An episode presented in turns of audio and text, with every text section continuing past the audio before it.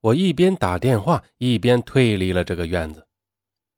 挂掉电话后，我在院子口等了一小会儿，就看到后生带着村子里的人过来寻找。后来我才知道，这村子并不大，但是道路都很绕。我当时所在的位置其实离村长家是不远的。就在后生过来的时候呢，院子里边还能听到拍窗户的声音。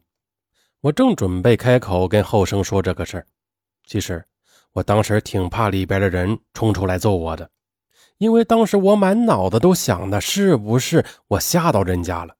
而人家拍窗户呢，就是发火的表现。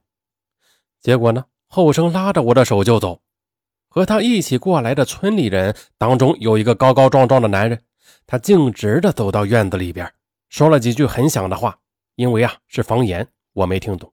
话音刚落呢，窗户里边就立马没了动静。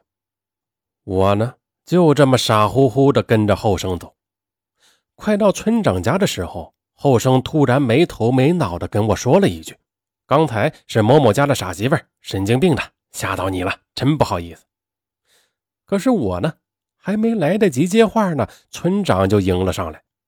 昨晚啊，太晚了，没有看清。白天一看，其实村长家里是挺寒酸的。只见院子里边摆的桌椅呢，很多都是不配套的，板凳有的还缺了半边。不过呀，热热闹闹的人倒是挺多的。很多妇女孩子都在忙活，估计啊是把全村的女人都发动过来烧饭呐、打杂了。这时候啊，家里的老人悄悄的过来跟我说，让我走的时候多压一点钱。据说人家村里为了迎接我们，还杀了猪。顺便呀，说个插曲，原来在有些地方过年烧一条鱼，从三十放到十五都不吃的。他们都是摆在桌上，摆个台面。昨晚呢，我们傻了吧唧的几个人伸筷子吃掉了。那今天一大早，村长就派人去很远的地方买鱼去了。我这人呐，基本啥事儿都不放在心上。这不，一到吃饭的时候，我就把那个所谓的谁谁家的傻媳妇忘到一边去了。不知道你们见没见过农村的那种大席面，就是有很多桌的那种。一村人呐一起吃，而女人呢却基本不上桌的，上桌也是来端菜的。这一点呢，弄得我家的女眷坐在桌上很是气愤，但是又不好意思说。虽然呢这个地方处处简陋，但是菜呀倒是比昨晚还要多的，眼花缭乱的往上端。昨晚光顾着帮老人家挡酒了，也没怎么吃，现在的胃里还是有些难受，所以呢我就死命的低头扒饭菜吃。就在这个时候呢，有个比较年轻的女人，她端菜上来，可是她直接的把菜往我怀里送。我虽然诧异啊，也立马腾出手来接着那一大碗的菜。山区里边呢，很多时候都是用大海碗装菜的。当时呢，我一拿到菜，我就感觉到碗底下边有什么东西。两人在交换的时候，那女人用眼睛直勾勾的盯着我。这么多年，我都没有忘了那双眼睛，那是一双怎样的眼睛？它又像是绝望，又像是痛苦。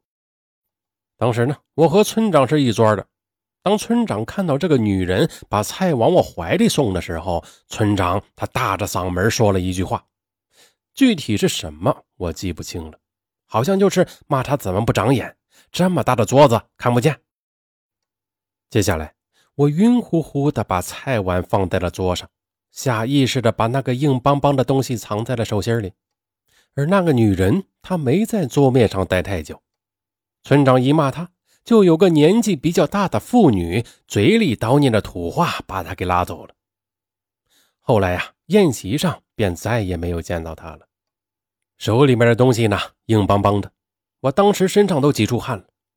我总觉得。桌上有很多人都在盯着我，并且呢，我一时半会儿也想不出什么点子转移。但是呢，潜意识里我知道，这个绝对不能当着大家的面打开来看的。过了没一会儿，我就借口上厕所。我一个人三步并作两步的跑到厕所。农村的厕所呀，不分男女，就一个大坑，门口是半扇木门。我呢，敲敲门，没有人说话，就推开走了进去。就这样，一进去后，我就立刻把手心摊开了。只见手心当中是一张折叠的很小的白纸条。我把纸条抹平，上面就有两个铅笔字：“救我！”我当时的脑子里面嗡的一下，我瞬间想起了刚才那个某某家的傻媳妇，再想起那个女人的眼神，我当时情不自禁的就说了出来：“妈的！”这不会是拐卖人口吧？我当时的第一反应就是拿手机出来打幺幺零，但是手机拿出来以后，我又想，不行，看电视上警察来救人，那村民肯定要阻止的。我家的老头还在这里呢，万一他们发火把我们扣下来当人质怎么办呢？特别是我们这一行人里边还有几个女的呢。这个鬼地方太偏僻了，太远了。警察过来，最快最快也要几个小时。这段时间，万一我暴露了，那我老头子这一把年纪了，被我连累出来什么事情，这可怎么了得呀？我呢，就蹲在那个臭气冲天的茅屋里。我想了又想，想了又想，最后决定先不报警，要先打听到具体消息，等一离开这个地方才报警。因为到现在为止，只有这么一个纸条，连姓名、联系方式都没有。再就是那个被囚禁的女人，我也不记得关在哪里。总之，现在的手上啊，只剩下这两个字：救命。决定以后，我便把纸条给叠好，藏在钱包的暗层里边，然后呢，重新的回到了酒局。事实证明啊，我还好没有立刻报警。因为呢，刚回酒局没多久，村长就给我介绍了一个让我很震惊的人。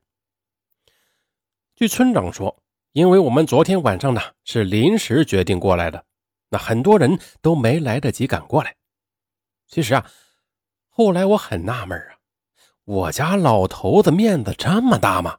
这么隆重，这是要做什么呢？今天很多的原来这个村子里边出去的老人家和后辈都过来了。带我们认识认识，说是认识呢，其实也就是一桌一桌的敬酒罢了。就知道逃不过喝酒，因为心里存了心思，恨不得立刻就走。就算是看人呢，我也会留意给我纸条的那个女人。可惜她再也没有出现过。走到靠门的一桌时，村长给我们介绍说，这个面前的中年人就是这个行政村落群负责的派出所二把手。其实呀，我到现在还搞不清这些村呐、行政组啊、镇呐之类的事情。但是当时村长那番介绍的话呀，让我很清楚的，面前的这一位就意味着公家代表了。当时呢，我心里那个后怕呀，要是当时我真报警了，估计还真没法顺利的离开这个村子。幺幺零呢，他肯定是转接最近的警力呀，那这警力还不是他负责吗？看着他们这么熟悉的样子，会为了被拐卖的妇女翻脸？于是，一离开这个村子就打幺幺零的想法又被我推翻了。我当时满脑子都是各种念头：为什么我一开始就跟你们说呢？要是村子离汽车站或者汽车站的停靠点近就好了。现在这个鬼地方，盘山的破路，要是没有人带，我们根本就出不去。可是后来呀，我又转念一想，这帮老古董的思维定式，那说不定年轻人好说话呀。于是呢，我便找到了最早带我们来的那个年轻后生，开始跟他套近乎，问他在哪里上班，做什么，想不想到大城市发展呢？这个年轻的后生呢，他一听到大城市，眼睛都放光了。他跟我说，现在的年轻人都不愿意待在深山沟里。都想出去闯闯，但是呢，文凭低，在外边基本上都是做苦力的。他们的学校离这里很远，条件又差，最重要的是家里面要是不留男子汉，很容易被人欺负的。说实话呢，听到这个观点，我真的觉得很搞笑，但是听他细细说来，我又觉得很沉重。山上的耕地非常的贫乏。开垦耕地呢不是那么简单，一不小心还会造成山体滑坡，所以啊，可以说是寸土寸金。家里没有男性劳动力，那就很容易被邻近的村民给吞噬。今天多种你家一点地，明天又多种你家一点地，就这样一年半载的就成为人家的地了。而且虽然说是靠山吃山，但是啊，这些都是重体力活。比如说板栗树吧，每年打板栗都要死人。不知道大家见过原始的板栗长得是什么样子没？它的外壳呢全是刺儿。还有青壮年上树打板栗时，那下面的人他躲闪不及，被刺瞎了眼睛的。你家要是没有男人，别人就会说闲话，放着浪费，还不如人家帮你照着呢。我问他家有几个男人，他说兄弟三个，我就趁机劝他出来。其实我内心的想法是想从他的嘴里套话，因为他肯定知道村里现在究竟有多少被拐卖的妇女。我跟他说：“你要是愿意，这次跟我们一起回去，我帮你找工作，不需要做苦力，你可以当保安的。你呢，一边做一边读夜校，文凭拿到了再做技术含量高的工作。”这个后生呢，也被我说动了。我当时很天真的认为。带后生一起走，路上呢再套话，离开他们势力范围之后再呼救，应该来得及。事实证明呀，我把整件事情想得很简单，可以说呢是很傻很天真。和村长辞别后，我带着后生家人离开了那个至今还会让我牵挂的村子。一拿到车，我不顾老人还要逗留几日的要求。我直接带着所有的人直奔县城。家里人觉得欠着全村的情分，对于我一直带着后生的举动呢，也没有异议，还一起商量帮着这个小伙子介绍到谁家工作比较好。到县城那天，我借口带着小伙子出去买烟抽，我带他到一个安静地儿，把钱包里的纸条抽出来给他看。我跟他说：“你别骗我，你们村里是不是有姑娘是买来的？”让我没有想到的是呀，小伙子他笑了笑，直接说道：“有啊，好多人都是买的。你也看到了，我们村子那么穷，不买那谁愿意嫁呀？”原来我以为我摊牌的那天我会很义正言辞、很气愤的，可是呢，面对小伙子那种再平淡不过的脸，我竟然一点底气也没有。那你跟我说。那天你说的某某家的傻媳妇儿，是不是也是被拐卖过来的？嗯，是。不过我没骗你，她真的是傻的。买的时候不知道，那个说是从人家那里拿过来就傻乎乎的，不知道要多了还是打傻了的。嗯，但是能生，傻子呀也便宜多，八千块。那你知不知道买女人是犯法的？呃，知道啊，但是没办法。小伙子是一脸的木然的。